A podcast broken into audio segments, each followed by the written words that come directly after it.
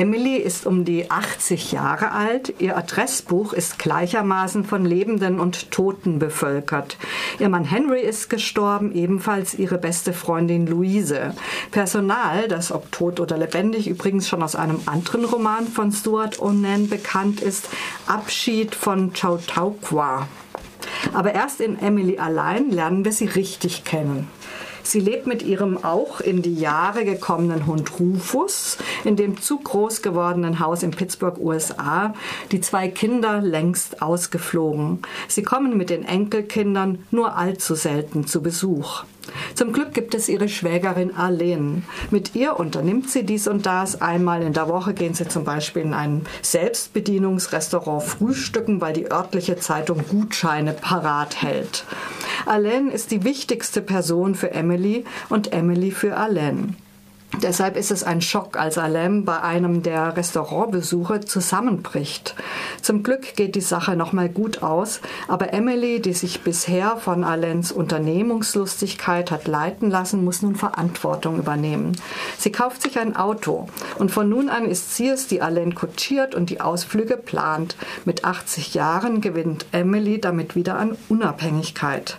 Allerdings darf man hier keine tollkühnen Wagnisse erwarten. Stuart Ornan hat, und dafür bin ich ihm dankbar, keine Emily erfunden, die mit 80 noch Weltreisen plant, die Liebe ihres Lebens findet oder Stepptänzerin wird. Vielmehr schildert er einfühlsam ihren Alltag, wie kleine Dinge beschwerlicher werden, die Auseinandersetzung mit körperlichen Veränderungen, einsame Tage, in denen nur der alte Hund Rufus Gesprächspartner ist. In keinem Moment erscheinen erscheinen diese Tatsachen als Defizit oder Makel. Es ist das Leben einer starken Frau.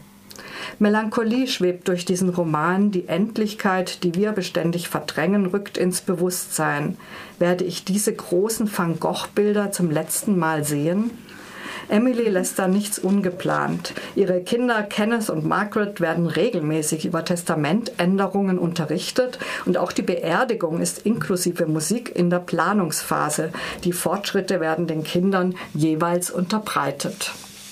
Ärmel aufkrempeln scheint sie gewohnt, das Leben muss gemeistert werden und der Tod eben auch. Dazu ein Zitat aus dem Buch.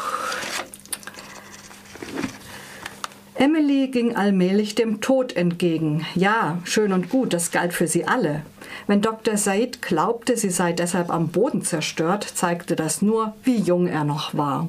In Hysterie zu verfallen hatte keinen Sinn. Es war nicht das Ende der Welt, nur ihr eigenes Ende.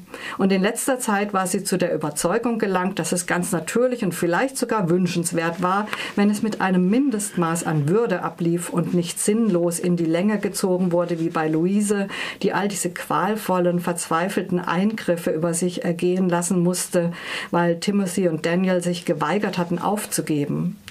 Emily hatte nicht vorgehabt, 80 zu werden. Eigentlich hatte sie auch nicht vorgehabt, Henry zu überleben. Emily ist eben Emily. Sie kann so wenig aus ihrer Haut wie du und ich und hat trotzdem bis zum letzten Tag die Möglichkeit, sich zu entwickeln. Manche Erinnerungen verfolgen sie wie Migräne, schreibt Stuart Onan. Mit dem Abstand, den sie zu ihrer eigenen Kindheit und der ihrer Kinder gefunden hat, sieht sie eigene Fehler und empfindet Reue und Scham, versucht aber unbeirrt gut zu machen, was gut zu machen ist und zu vergeben, wo etwas zu vergeben ist. Es ist nicht gerade ein Action-Roman, den Stuart Onan hier verfasst hat. Ein Dreivierteljahr verfolgen wir Tag für Tag Emilys nicht allzu ereignisreiches Leben. Das hat Längen, da muss man durch, wie Emily selbst.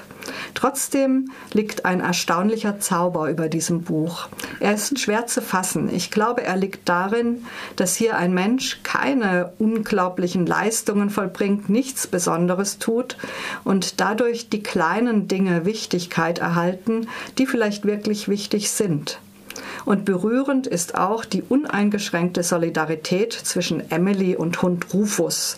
Zum Beispiel, wenn er völlig chancenlos und altersschwach ein Eichhörnchen verfolgt und Emily ihn lobt. Braver Junge, du hättest es fast erwischt. ja, ein schönes Buch, Emily allein, von dem US-amerikanischen Autor Stuart Ornan, auf Englisch erschienen 2011 und ins Deutsche übersetzt von Thomas Gunkel beim Rowold Verlag 2012 12. Jetzt gibt es schon als Taschenbuch mit 380 Seiten für 10 Euro.